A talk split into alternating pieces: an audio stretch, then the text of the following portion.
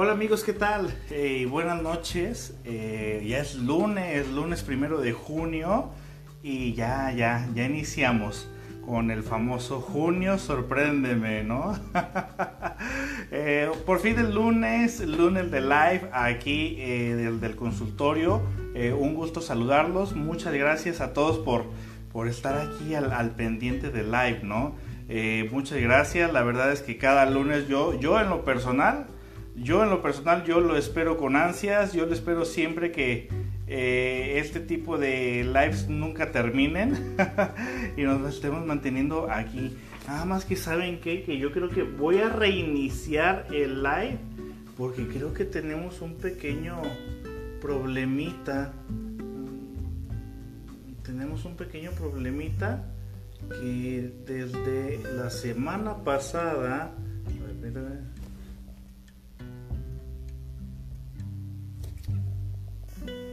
no puedo ver sus comentarios. Desde la semana pasada no los puedo ver. Entonces no sé dónde está el problema. No, definitivamente no. Sus comentarios definitivamente no me, no me aparecen. Yo creo que vamos a reiniciar el live. ¿Sale? Y aquí está ya, perfecto, ya, ya me apareció.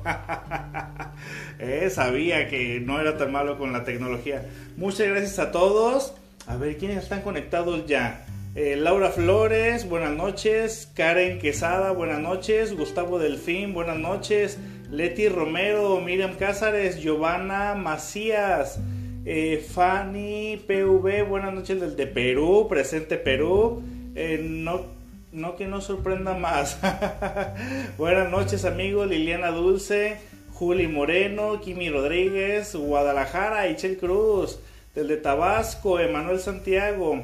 Ya, ya me aparecieron, Fanny, ya me aparecieron. Deja, pongo la, camarita aquí para vernos un poquito mejor y no tan cerca. Ahí está, perfecto.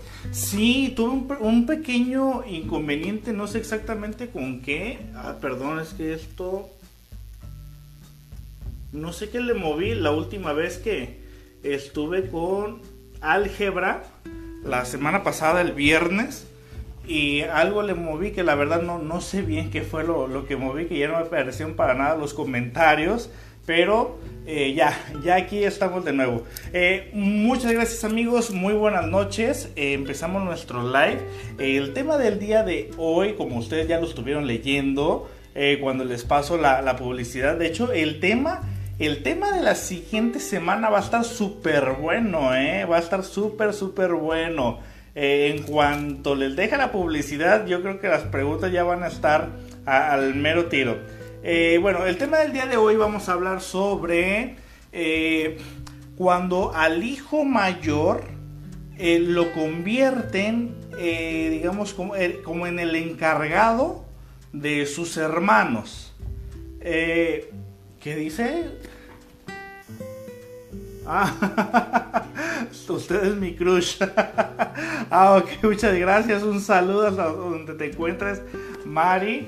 Y bueno, eh, que, que, fíjese muy bien, eh, que cuando yo subí la publicidad de. Bueno, cuando subí la, la imagen del tema del día de hoy, hubo una, una chica que dijo que ella no era la mayor, que era la segunda pero de todas formas la responsabilizaron de sus hermanos.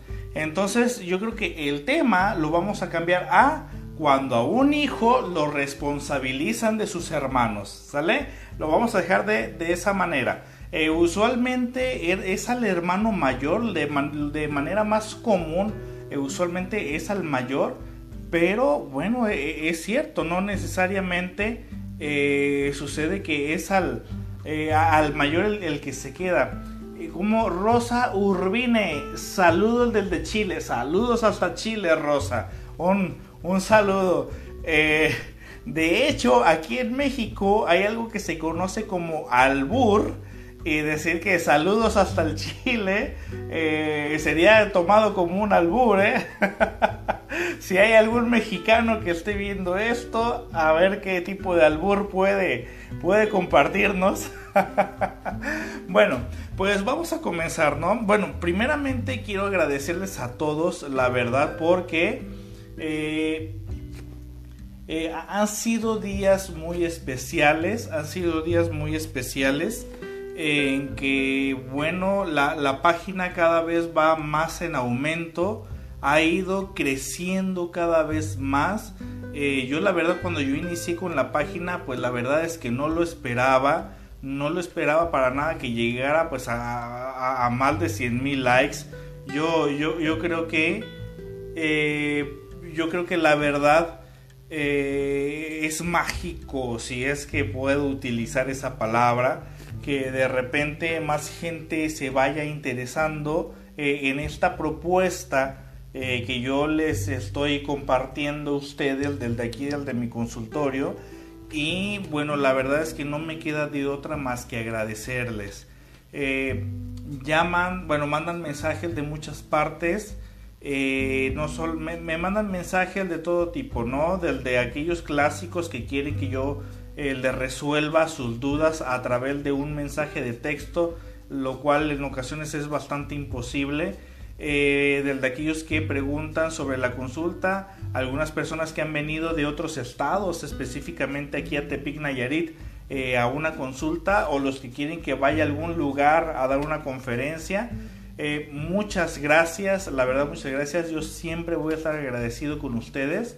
Y, gracias más que nada a aquellos maestros que se han puesto en contacto conmigo de varias universidades de Latinoamérica y de, de aquí de México para eh, decirme que han utilizado parte de mi material para cuando dan la clase de psicoanálisis. La verdad es que eh, muchas gracias, se los agradezco como no tienen idea. Entonces espero un día poderlos conocer. Y si no, mientras por aquí, por este medio, nos estamos conociendo. ¿Sale? Bueno, el tema del día de hoy, y para ya no ahondar tanto en aquellos detalles, vamos a hablar sobre eh, cuando a uno de los hijos lo convierten en el encargado de sus hermanos o que prácticamente lo convierten en el padre de los hermanos. Usualmente, ¿por qué se imaginan ustedes que, eh, sucede? Eh, dice Yuki Sánchez, de nada, Doc, nosotros seguimos compartiendo. Muchas gracias. Eh, ¿Ustedes por qué, se imaginan que, esta situación sucede? Ustedes dejen bajo un poquito más la cámara, ¿no? Para que se me vea un poco más la barriga. Ahí mero está bien, ya, se me hacía muy alto. Desde el DF, órale, saludos hasta allá. Bueno, eh, ¿ustedes por qué creen que este tipo de situación sucede? ¿Ustedes por qué se imaginan que eh, uno de los hijos es el encargado de sus hermanos? Bueno, estamos... Bueno, y no es de tiempos modernos, ¿eh? Estamos hablando que esto sucede ya desde bastante tiempo atrás. O sea, no, no es algo que... Eh, no es algo nuevo. No es algo nuevo. Y de hecho, eh, muchas personas dicen, me, de hecho algunas personas eh, me preguntan, oye Sergio, ¿y, los temas de dónde los sacas? Porque yo, entre semana, los días miércoles, yo estoy en un canal de noticias acá en Nayarit, en Canal 8 con Antonio Tello. Y bueno, yo, yo comparto mis temas, ¿no? Y algunos me preguntan, oye Sergio, ¿de, de dónde sacas los temas? Pues la verdad es que mis temas salen de la consulta y de la vida cotidiana, las cosas que nosotros vemos día con día. Y yo aquí en este consultorio, aquí me enfrento eh, a diario con, pues con, con, la enfermedad mental, me enfermo a diario con la psicopatología, me enfrento a diario con las creencias irracionales, eh, diario me, me, enfrento con todo este tipo de comportamiento que es dañino para el ser humano y bueno, me topo a diario con las causas de qué, fue lo, lo, que sucedió para que una persona llegara a ello, ¿no? Entonces, bueno, eh, en muchas ocasiones, eh, en un estilo de vida bastante cómodo, eh, los papás tal vez sea porque los papás trabajan, ya sea porque uno de los padres está enfermo y uno se dedica a trabajar, ya sea por también por ausencia misma, porque hay, hay, hay papás que realmente no se quisieron hacer cargo de sus hijos. Hay una infinidad, hay una infinidad de, eh, de, motivos por los cuales una persona eh, se le designa o se le asigna eh, la responsabilidad de que se haga cargo de sus hermanos menores o el resto de sus hermanos. ¿Cuáles son las características principales que los padres, cuando los padres eligen, porque a veces el, uno de los mismos hermanos es el que elige hacerse cargo? ¿En qué ocasión? Cuando uno de los hijos dice yo me voy a hacer cargo de mis hermanos, es porque el hijo ha identificado que sus padres son unos incompetentes, que no van a estar a la altura de cuidar de los hermanos, o que eh, el mismo hijo ha identificado que los Scarlett Medina Mora, buenas noches doctor, yo he observado más la situación de responsabilizar al hijo mayor en aquellas familias donde el nivel socioeconómico es bajo, cuando ambos padres priorizan el trabajo, padre o madre soltero, o bien en ciertas ocasiones si la relación entre padres es disfuncional, el hijo mayor asume el rol para proteger o tratar de tomar esa responsabilidad. Exacto, Scarlett, exacto. Porque eh, es cierto, eh, varía según el estatus socioeconómico, por supuesto que sí. Eh, cuando el estatus social o cuando la economía es algo fuerte, ¿qué es lo que hace una persona que tiene ciertos recursos, que tiene recursos económicos, digamos, pues usualmente paga para que alguien se haga cargo de sus hijos. Eh, entonces no se ve la necesidad de que a uno, uno de los hijos lo, haga cargo de los demás. Eh, eh, en clases sociales, derivando más del aspecto de la clase media con tendencia a la baja, hacia la baja, usualmente pues se va a ver esto, ¿no? Donde ambos, padres de familia, papá, mamá, se ven obviamente en la necesidad de, perdón, se ven en la necesidad de trabajar ambos para mantener, para mantener el sustento económico de la casa, el sustento económico de la familia. En consecuencia, pues, eh, y no hay para pagar, eh, entonces, pues sabes que tú fulanito, o tú Pedrito, o tú Juanita, pues te vas a hacer cargo de tus hermanos, ¿no? Y ahí hazles de comer.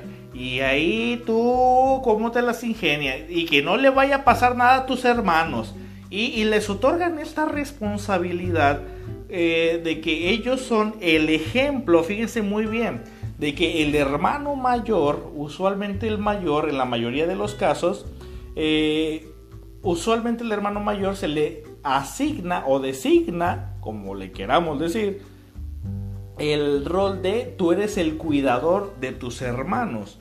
Porque por ser el mayor, tú tienes que ponerles el ejemplo tu hermano mayor, tú no te puedes equivocar. Tu hermano mayor tienes que hacerte cargo de, los mismos. Eh, por lo tanto, eh, el niño que sigue siendo un niño, eh, nada más por ser el mayor, en consecuencia, super, la, personalidad que estaba creando se, se comienza a transformar de una manera a es decir, se le está adultificando a ese niño para convertirse en el adulto que actualmente no es, pero que según las etapas del doctor Eric Erickson, si nos vamos a las etapas psicosociales, ustedes sabrán muy bien cómo es que pasamos de etapa en etapa, etapa en etapa, esa de vergüenza contra autonomía, eh, eh, eh, esperanza contra desesperanza, todo, este tipo de situaciones. Entonces, ¿qué es lo que sucede en el niño? En el niño, eh, digamos, se le absorben o se le roban ciertas etapas psicosociales que el niño debería de ir, ¿cómo se le puede decir? Que, el niño debería ir evolucionando de manera óptima y bueno, sería como dicen aquí, es como una forma de negarles la niñez.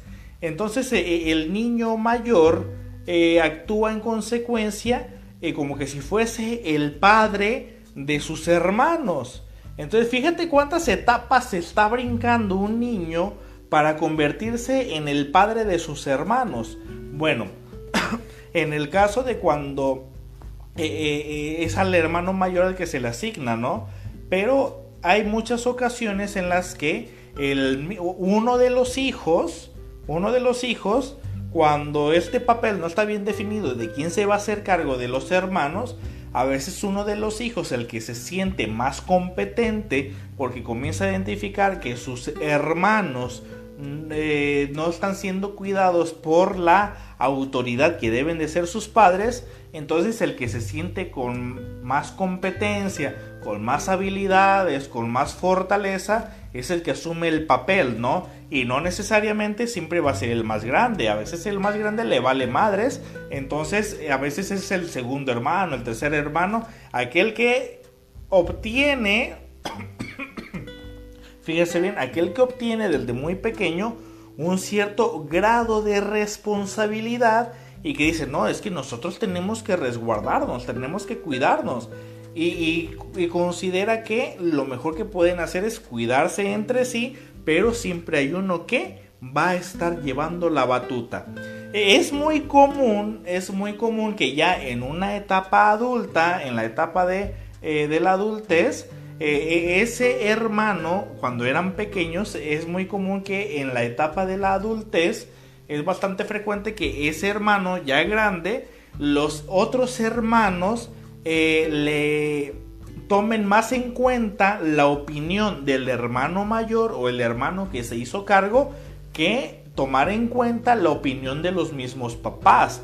Los papás por sus motivos, ¿no? porque tuvieron ambos que irse a trabajar, o porque no vivían aquí, o porque los dejaron encargados con los abuelos, o porque el papá se fue y la mamá se tuvo que ponerse a trabajar, o porque el papá fue el que se quedó con el hijo y la mamá desapareció. O sea, hay muchos motivos por los cuales simplemente los padres no estuvieron. Y bueno, ese, ese no es el tema del día de hoy. Lo que sí estamos hablando es que ¿Qué sucede? ¿Qué sucede cuando eh, el, el, hermano, uno de los hijos, es el, padre del resto de sus hermanos? ¿Qué es lo que sucede específicamente con él? Lo que, lo que aparece aquí es que el niño comienza, comienza a transformar su yo por un yo adultificado, por un yo falso o un falso self. ¿Por qué un falso self? Porque el niño de lo que se debería de preocupar o de lo que debería de estar al pendiente es del simple hecho de jugar. Los niños son niños, entonces a un niño que le quitas el juego y lo responsabilizas de la integridad de sus hermanos, le estás robando la infancia. Es un error garrafal por parte de muchos padres el decir, Tú eres el hermano mayor. Tú eres el que debe de ponerle el ejemplo a sus hermanos. Error gravísimo, porque un hermano no está para ponerle ejemplo al resto de sus hermanos. Un niño, así como el resto de sus hermanos, está para jugar como todos los niños. No porque uno sea el mayor significa que tiene más responsabilidad sobre sus hermanos. No es así. De esta manera están equivocados. Tanto el hermano mayor como el menor, como el de en medio, como el todos, tienen el mismo derecho de jugar. Tu papá, tu mamá, eres tú quien tiene la obligación de mostrarle el ejemplo a sus hijos. Es muy fácil para algunos padres de simplemente asignar, asignar a uno de los hijos como eh, mi testigo, asignar a uno de los hijos como mi extensión para que la autoridad se siga ejerciendo. ¿Qué es lo que pasa aquí? En el mejor de los casos, los hermanos se llevan bien pero existen también muchos otros casos donde uno de los niños, el que se le entregó esa autoridad, eh, hizo abuso de la autoridad Y lejos de que existiera una buena relación entre hermanos, lo único que hizo fue generar un conflicto entre los mismos. Cuando el niño abusa de su poder y que dice, le voy a decir a mi mamá, le voy a decir a mi papá que ustedes no estuvieron haciendo tal cosa.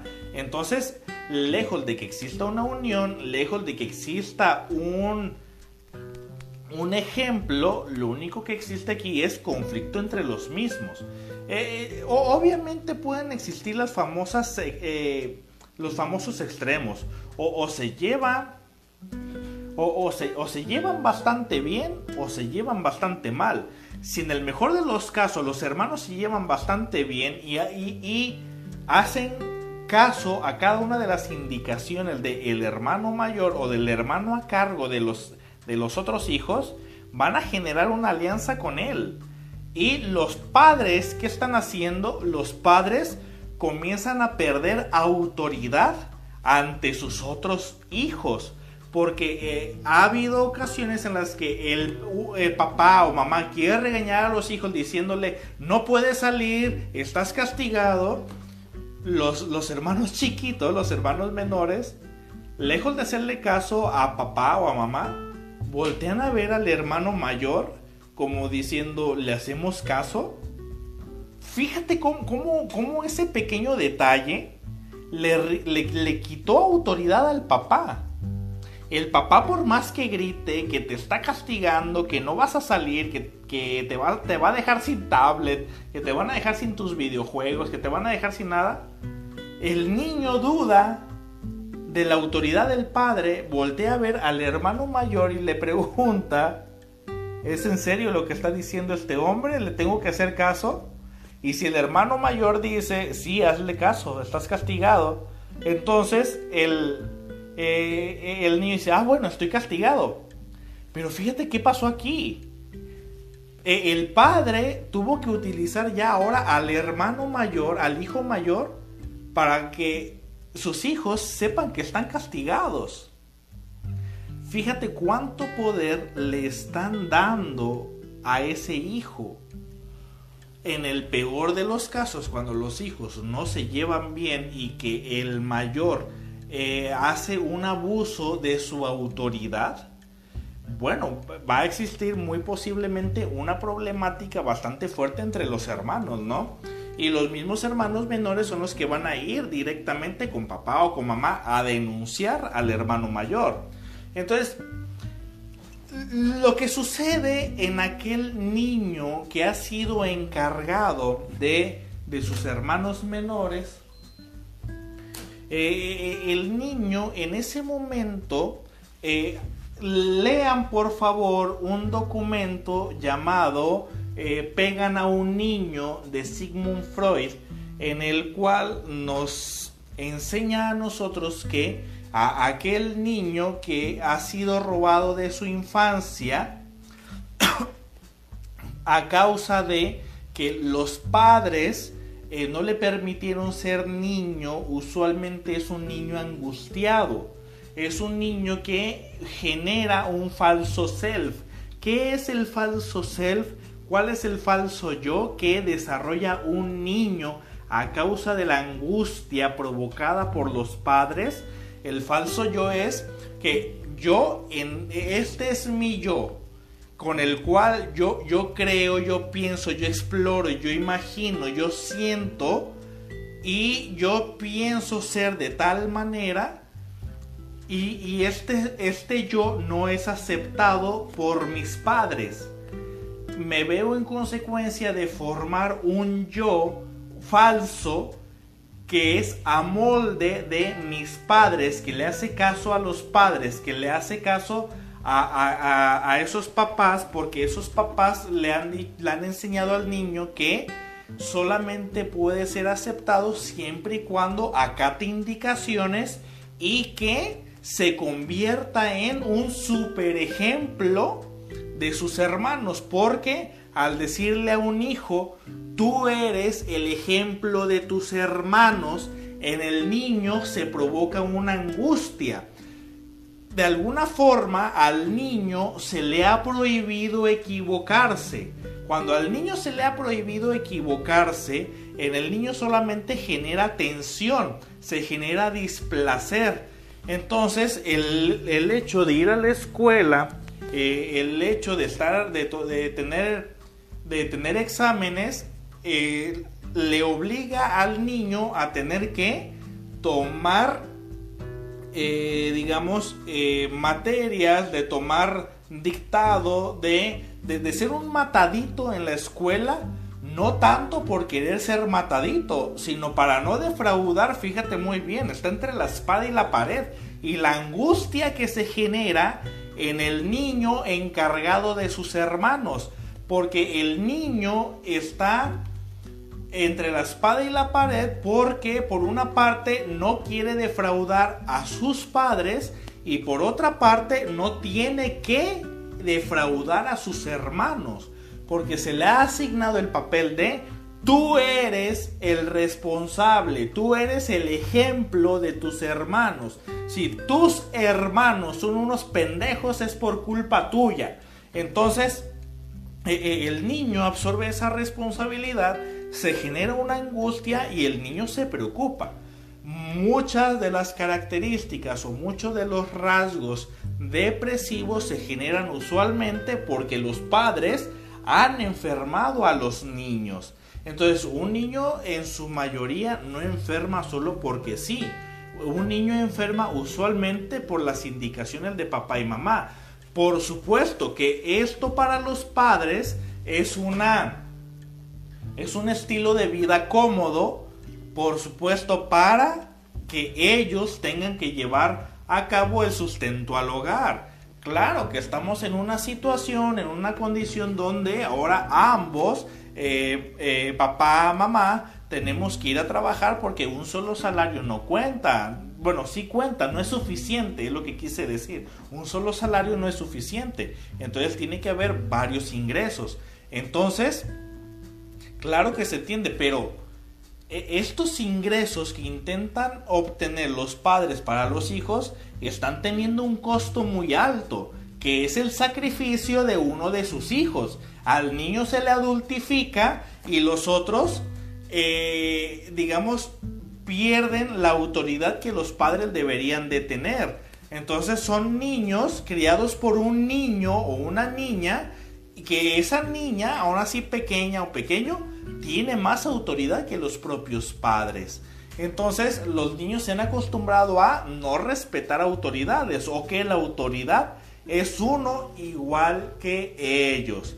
Entonces, dice, quiere decir que al querer cumplir las expectativas de los papás, renuncia a su personalidad, esencia, para convertirse en la proyección de lo que es un hijo responsable y así ser el ejemplo.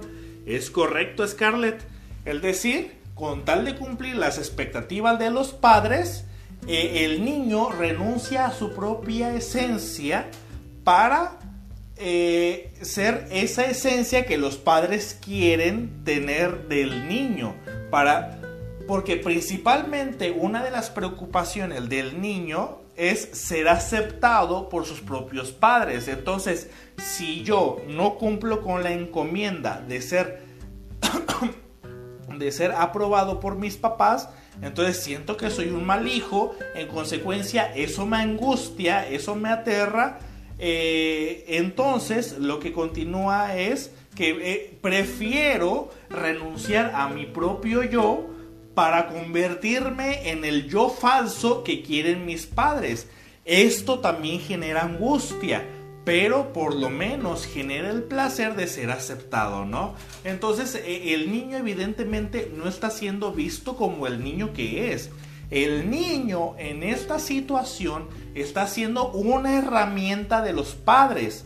Entonces claro que esto posiciona en una comodidad a papá, a mamá, pero esa comodidad tiene un costo muy elevado que es perder a todos sus hijos. ¿De qué forma? pierde al hijo mayor o al hijo responsable de los demás de la siguiente manera. al hijo eh, responsable lo pierde porque lo ha adultificado, le ha quitado la esencia de niño y lo ha convertido en adulto. y, no solamente lo convierte en adulto, lo ha convertido en padre todavía. O sea, se brincó muchas etapas, demasiadas etapas, que ninguno de nosotros, eh, digamos, lo pudimos haber hecho tan rápido como cuando un padre designa su propio eh, su propio cargo hacia un hijo, descarga, eh, transfiere su autoridad en, su hijo. Entonces, al transfer yo, yo padre, al transferir mi, autoridad a mi hijo, lo, que hago en consecuencia es que se la, se la transfiero casi literalmente, ¿no? Y el resto de los hermanos le va a hacer más caso a mi hijo mayor que a mí. Yo dejo de ser autoridad.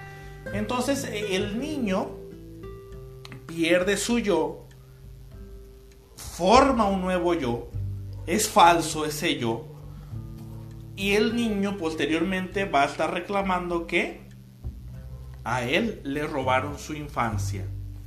Ningún niño es responsable de otro niño, ninguno. Ningún hijo mayor, menor, quien sea, es responsable de darle el ejemplo al resto de sus hermanos? Ninguno. Los padres son los responsables de sus hijos. Los padres son el ejemplo de los hijos, no los hijos mayores. ¿Por qué? Porque fuiste tu mamá, fuiste tu papá quien adquirió el compromiso de tener hijos. Por lo tanto, a ti te compete. Otra cosa es que quieres tener un estilo de vida cómodo y no hacerte responsable de tus hijos porque le das mayor prioridad a los ingresos económicos. Al darle mayor prioridad a esos ingresos económicos, estás perdiendo a tus hijos de manera simbólica. Tal vez físicamente ahí los tienes, pero de manera simbólica, bueno, de manera simbólica los tienes, pero de manera real, eh, la psique de cada uno de los niños se encuentra trabajada para seguir las indicaciones de uno de sus hermanos. Entonces, cuando el hermano mayor ejerce su autoridad, cuando el hermano mayor ejerce eh, para lo que fue diseñado, ahora sí, pues eh, el hermano mayor lo, que, lo que construye la psique del sujeto es que, ahora sí, vámonos a términos totalmente psicoanalíticos, ¿ok? Así como para los padres que se hacen cargo 100% de los hijos, y que estos padres que de vocación se dedican por completo a cuidar a sus hijos, a criar a sus hijos, este niño pierde su yo o transforma su yo a un yo productivo, entre comillas, y que para él ese, e, e, ese yo, ese niño va a transformar un yo que siempre durante toda la vida va a estar preocupado por el resto de sus hermanos. Es decir, aquella madre, vamos a hablar de la mamá, aquella mamá que dejó de trabajar para dedicarse a sus hijos, aquella madre que hizo esta acción, su elección de objeto que le va a dar placer, deja de ser el trabajo para crecer profesionalmente, lo sustituye por los hijos. Es decir, una madre sustituye su fuente de placer, que ahora van a ser los hijos, y que le generan placer a ella el simple hecho de criarlos. Entonces, se modifica, según Freud, en más allá del principio del placer, se modifica la realidad el decir, antes me causaba mi placer el trabajar porque yo iba a crecer profesionalmente, iba a obtener ganancias, iba a obtener beneficios, iba a viajar, iba a comprar, iba a hacer tal cosa. Entonces ahora que tengo hijos, yo mamá, eh, eso ha dejado de ser prioridad, ha dejado de darme placer. Ahora que yo tengo a mis hijos, el, tener a mis hijos me provoca placer. Por lo tanto, la realidad se va a distorsionar. ¿Cuál realidad? La realidad de que dedicarme a una empresa no es del todo satisfactorio. Dedicarme a viajar no es del todo satisfactorio. Dedicarme a ir a conciertos, dedicarme a comprarme cosas ya no es satisfactorio. Ahora lo que me genera placer son mis hijos. Entonces ahora la realidad es que centrarme en ellos me da placer, por lo tanto ahora gasto en pañales, gasto en zapatitos, gasto en ropita, gasto en talquito, todo lo que termine en diminutivo. Entonces, mi, mi yo ha elegido un objeto transferencial que me va a dar placer y es educar y criar a mis hijos. Yo mamá, o yo papá.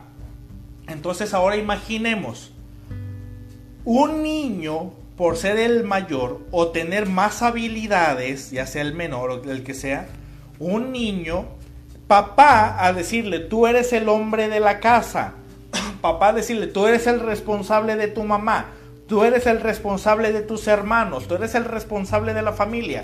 ¿Qué es lo que está haciendo papá aquí en esta situación? Papá está transfiriendo al niño, está generando una catexia, eh, está, está, generando una catexia que la transfiere al niño, es decir, está generando un placer que se le otorga al niño y el niño obtiene un placer que no es suyo, pero que le da placer el poder eh, cumplir con las expectativas del padre. Entonces, al cumplir con las expectativas del padre, el niño obtiene una contratransferencia, perdón, obtiene una transferencia, mejor, obtiene una transferencia por parte de su padre y es la autoridad paterna. Entonces, un niño con una autoridad paterna, en consecuencia, comienza a abandonar su yo infantil, abandona su yo de la infancia y así como la madre, el niño transfiere su principal fuente de placer hacia sus hermanos. Ahora, el yo criar a mis hermanos me genera placer porque con esto yo soy el orgullo de papá y de mamá. Por lo tanto, lo voy a hacer de manera repetitiva. en consecuencia, mis hermanos me comienzan a corresponder a mí porque yo niño, yo soy el que tiene el poder paternal. Entonces los niños, los hermanos comienzan a hacerme caso a mí y al hacerme caso a mí me genera placer y de ahí en adelante soy un padre para toda la vida. Soy un padre desde mis 8 años. Entonces yo desde que tengo esa edad me convertí en padre desde muy pequeño. Entonces siempre he sentido placer o introyecté, mejor dicho, como mecanismo de defensa, introyecté en mí el valor del placer de eh, la autoridad paternal. Entonces, mira, aquí hay orden en esta casa porque yo lo aplico. Aquí se lavan los trastes porque yo lo digo. Aquí se dan permisos porque yo lo digo. Aquí se hacen las cosas porque yo lo digo. Un niño con ese poder, eh, en consecuencia, lo va a introyectar considerando que puede mandar a todo el mundo, ¿no? Es por eso que después, en la etapa eh, genital, en la adolescencia, en la adultez, en el momento de, de elegir una pareja, usualmente van a elegir parejas que a los que quienes ellos puedan mandar, ¿no? Tú puedes ser mi pareja siempre y cuando yo a ti pueda ordenarte, siempre y cuando yo pueda dirigir tu vida, siempre y cuando yo pueda cuidarte, siempre y cuando yo pueda ser responsable de ti. Entonces yo voy a elegir parejas a los cuales yo puedo ser su guía, porque a mí se me ha enseñado a ser así. Y en muchas de las ocasiones estos hermanos, ya cuando están en la etapa de la adolescencia, en la etapa adulta, eh, el hermano que siempre se dedicó a cuidar y que los otros hermanos se dedicaron a vivir su infancia, jodido aquel hermano con responsabilidad de adulto, ¿no? ¿Por qué? Por lo siguiente. Porque el hermano mayor o el hermano responsable de sus hermanos jamás deja de preocuparse por sus hermanos, aún así sus hermanos ya sean adultos o ya sean casados. ¿Por qué? Porque ese niño, ahora en adulto, ha introyectado los valores paternales de su padre, entonces ahora él es el que es el, el responsable de esos hermanos para toda la vida y se preocupa más por sus hermanos que los propios padres. ¿Sale? Vamos a leer algunas preguntas que están dejando por aquí. Dice Brianda Vázquez. Dice, soy la mayor, dice, soy la hermana mayor y ahora puedo entender por qué soy la única que mi familia nuclear concluyó la universidad. Así es, Brianda. Eh, tenías que ser el ejemplo. Eh, ¿Quién más? Dice Vivis Gaitán. Yo he conocido niños que le dicen mamá o papá a sus hermanos mayores, que los cuida y sus padres lo llaman por su nombre. Dice Carla Alvarado, a mí se me dio ese rol en la adolescencia, aplica igual. Dice Jacqueline Albuena, tan cierto. Ah, caray, ¿qué pasó? ¿Qué pasó? ¿Qué pasó? Ya, ya volví. Dice Scarlett Medina Mora, Dice, entonces para romper ese círculo vicioso, el hijo tendrá que hacer un análisis sobre sí mismo y darse cuenta del falso yo por el que pasa y tener la iniciativa y querer pedir apoyo para salir de ello. Aunque lamentablemente si ha estado en ese círculo por varios años, es difícil que tome la decisión de forjar su verdadero yo por el miedo y angustia que al, que al principio se presenta por lo general y se quedan en la comodidad. Algo así como una idealización o ilusión de felicidad. Exacto, Scarlett. Excel Cruz dice, ¿cómo lidiar un duelo de poderes con los papás cuando ya se sienten desplazados? Ah, caray. Excel Cruz, replantéame muy bien la pregunta, por favor. No la entendí muy bien. Por favor, replantéamela, ¿sale? Te lo agradecería, Ichel Cruz. Dice Caro GRCLP.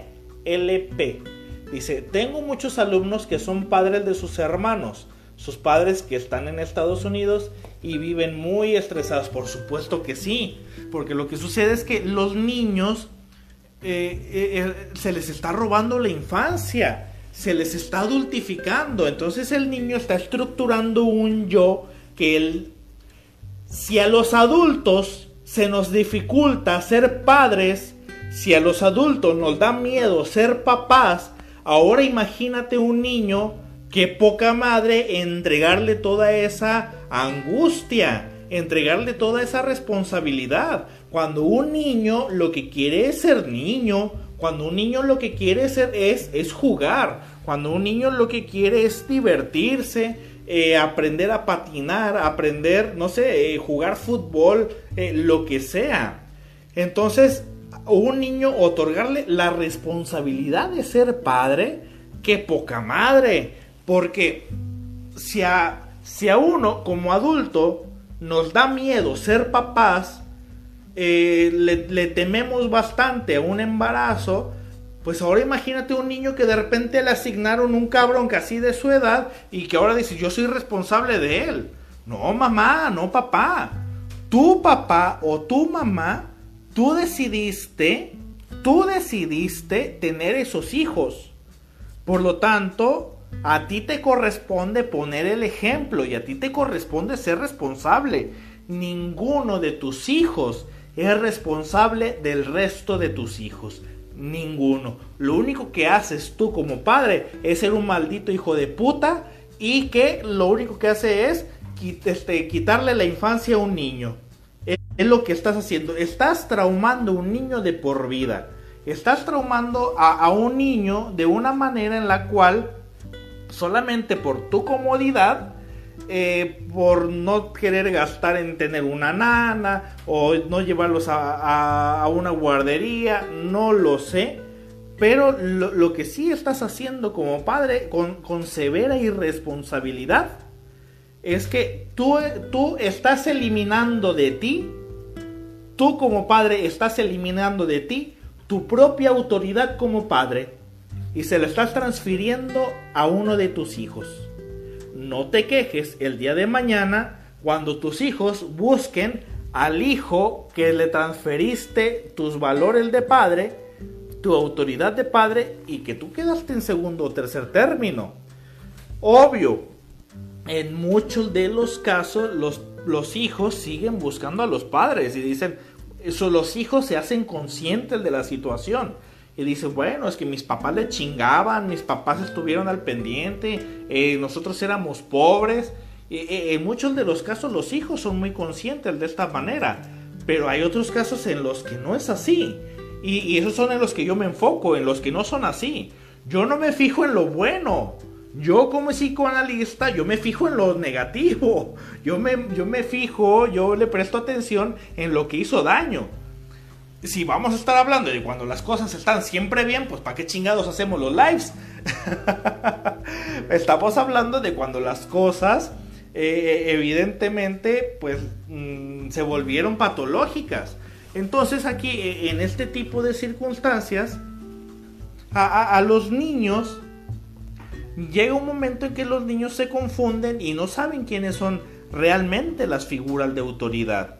Porque lejos de ser padre, primero vamos a ver para el niño quién es la figura de autoridad. Entonces e, el niño va a tomar siempre aquello que le genere placer o, aquello que siempre estuvo consigo mismo, ¿no? Hay algunos niños que, bueno, ya grandes, eh, dicen, es que tú nunca estuviste conmigo, fue mi hermano y a él le debo de rendir cuentas, o fue mi hermana la que siempre vio por mí, la que me hacía de desayunar, la que me hacía esto. Entonces, eh, en esas circunstancias, eh, evidentemente se puede generar un conflicto entre padres e hijos, ¿no? Por supuesto que todos queremos, bueno, la mayoría deseamos pertenecer a una familia, pero Considero que sería bastante óptimo cuando la familia eh, es consciente de sí misma y, puede darse cuenta de que sí puede brindarle, eh, digamos, el sustento económico que quiere o no a sus hijos. El querer tener hijos y poblarse de los mismos, pero dedicarte solamente a trabajar para generar dinero y mantenerlos, no necesariamente significa que eh, es la, labor más óptima. Eh, si, eh, los niños siempre van a decir, pues mi papá me daba juguetes, pero pues no estaba conmigo. el tiempo, el tiempo de calidad que se le otorga a los hijos, ese, es el, ese, ese va a ser el mejor de los recuerdos que van a tener los hijos de sus padres. Y, y todo eso va a implicar en la sana convivencia que se pueda dar o no entre padres e hijos. Bueno, entonces, con lo que llevamos hasta aquí de esta manera, eh, eh, en la estructura psíquica del sujeto, eh, el sujeto va creciendo la adolescencia, la adultez, siempre sintiéndose responsable. Cuando se le ha asignado de que tú tienes que dar el ejemplo, aquel siempre tiene que tiene que, debe de, se siente obligado a no fallar. En consecuencia, aquel sujeto lo que hace es siempre tener que rendir de manera académica, siempre tener que estar eh, eh, eh, en una alta expectativa que se le tiene de que aquel que no puede defraudar a los padres, o sea, todavía más angustia por no defraudar a los papás de ser el, ejemplo de los mismos hijos. Entonces, el sujeto no vive otra situación más que su encomienda de siempre ser el ejemplo de los hermanos, siempre facilitarle la vida a los hermanos, siempre, es más, tan es así que algunos hermanos mayores hasta se sienten obligados a conseguirle trabajo a sus hermanos. si alguien me está viendo y le sucedió, por favor escríbamelo. Deme la razón si es que la tengo.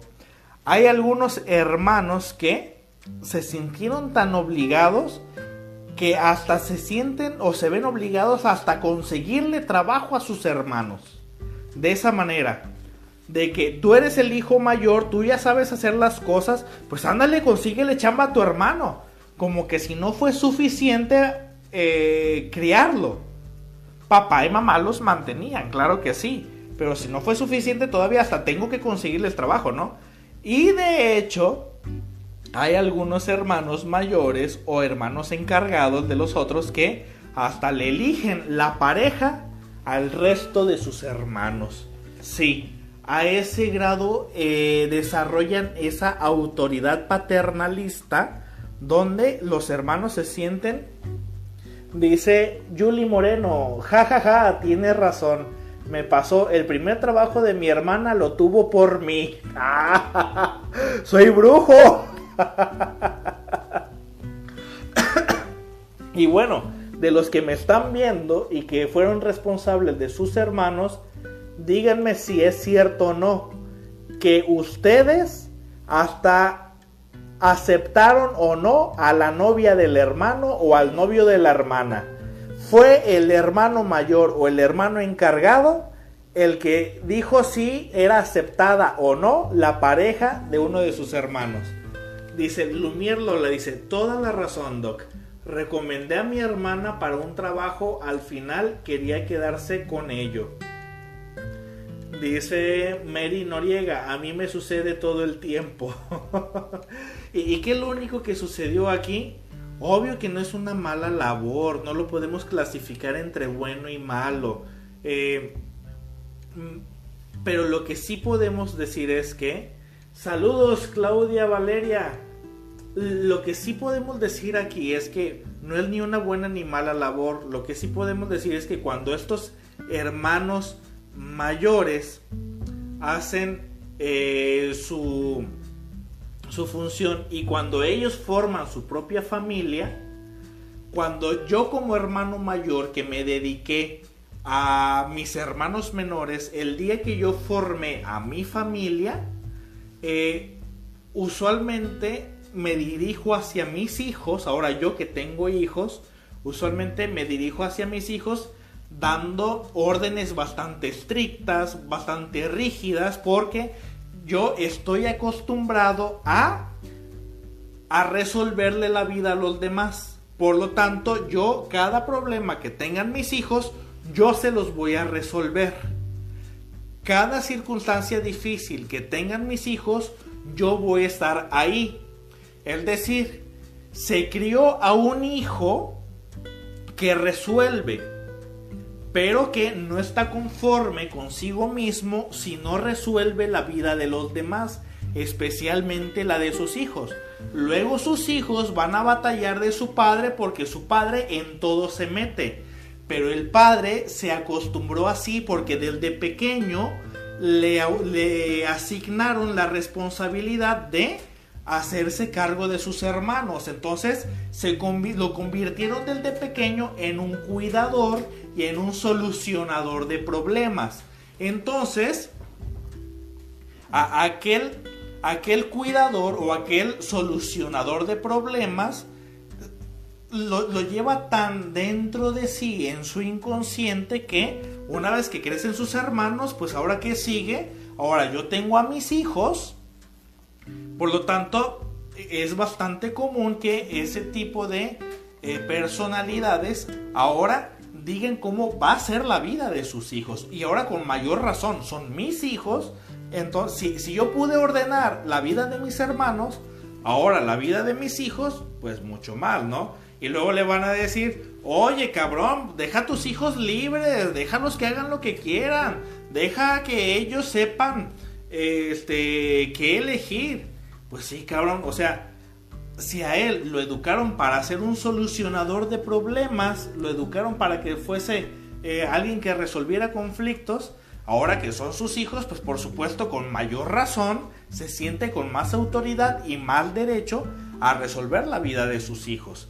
Entonces aquel solucionador termina solucionando todo, ¿no? Y, no y, el día que no lo toman en cuenta para solucionar un conflicto, solucionar un problema, se siente traicionado, se siente abandonado, porque su, estructura psíquica ahora es la estructura psíquica neurótica, es una estructura psíquica neurótica de un sujeto que está acostumbrado a solucionar entonces el día que no soluciona es catastrófico para él.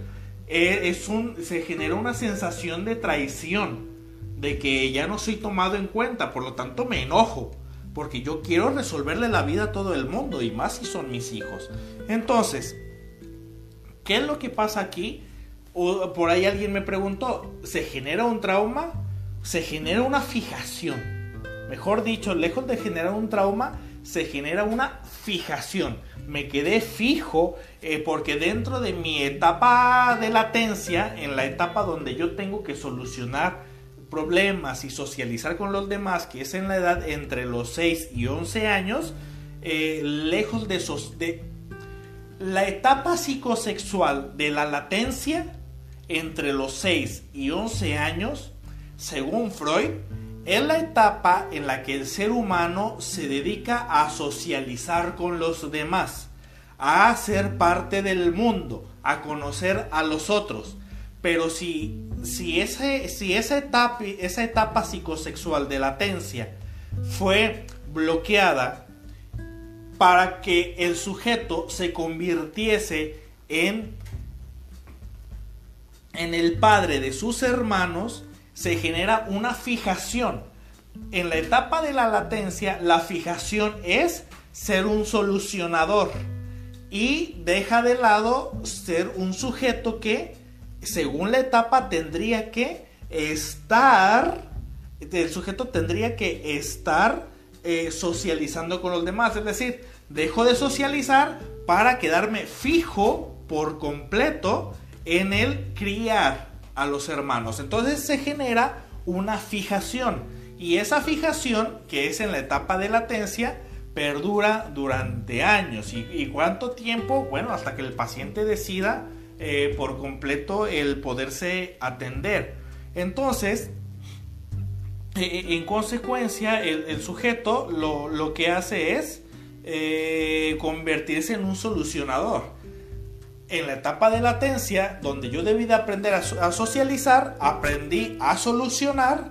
Entonces de ahí para acá se me ha enseñado que mi forma de socializar es solucionar. Entonces se ha quedado esa fijación. Entonces de ahí en adelante todo lo quiere solucionar. Se enoja si va con los amigos y que alguien pregunta, oye, ¿dónde venden cerveza? Y yo voy a decir, yo sé dónde, y que no le prestan atención. Ah, me enojo porque no me prestaron atención. Porque yo estoy acostumbrado a ser el papá de todos. Oye, que dónde venden unas alitas ricas. Ah, yo te digo, y que no lo toman en cuenta, se enoja porque, oye, yo soy el que siempre dice dónde, porque no me tomas en cuenta. Por lo tanto, este se debe de presentar en el momento de elegir a una pareja se debe de presentar como un padre para su pareja. Por lo tanto, muy posiblemente va a elegir una pareja, una mujer que se comporte como niña. Porque yo estoy acostumbrado a solucionar vidas. Por lo tanto, tú, mujer que te comportas de manera infantil, eres la ideal para mí. Porque yo soy un padre. Desde que nací me educaron para ser padre. Y soy padre de todo el mundo. Soy padre de mi pareja, soy padre de mis hermanos, soy padre de todo el mundo. ¿Se genera un trauma? No, se genera una fijación. Que la única manera de salir de esta fijación, evidentemente, es con psicoterapia psicoanalítica para que paulatinamente el sujeto se vaya despidiendo de su labor como padre, de padre de sus hermanos. Ya cumplió esa labor y ahora se dedique a ser pareja de su pareja eh, y padre de sus hijos.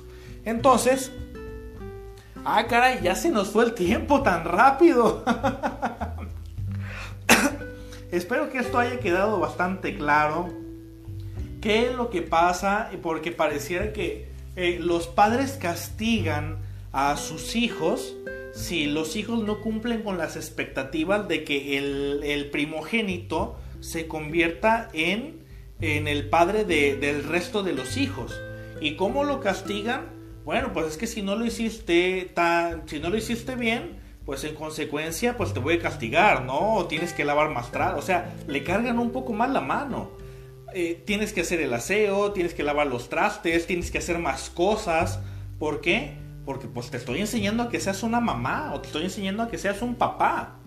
Y, los niños, lejos de que esto sea agradable para ellos, lo único que pasa es que se están eh, brincando o los están brincando de eh, esa etapa tan hermosa que jamás va a volver, que se llama infancia. Después vamos a ver a los adultos comportarse como niños. Después vamos a ver a los adultos eh, con un síndrome de Peter Pan porque no vivieron su infancia. Después vamos a ver a los adultos que no dejan de jugar. Después vamos a ver a, los adultos que, que, juegan con sus parejas porque consideran que todo es un juego.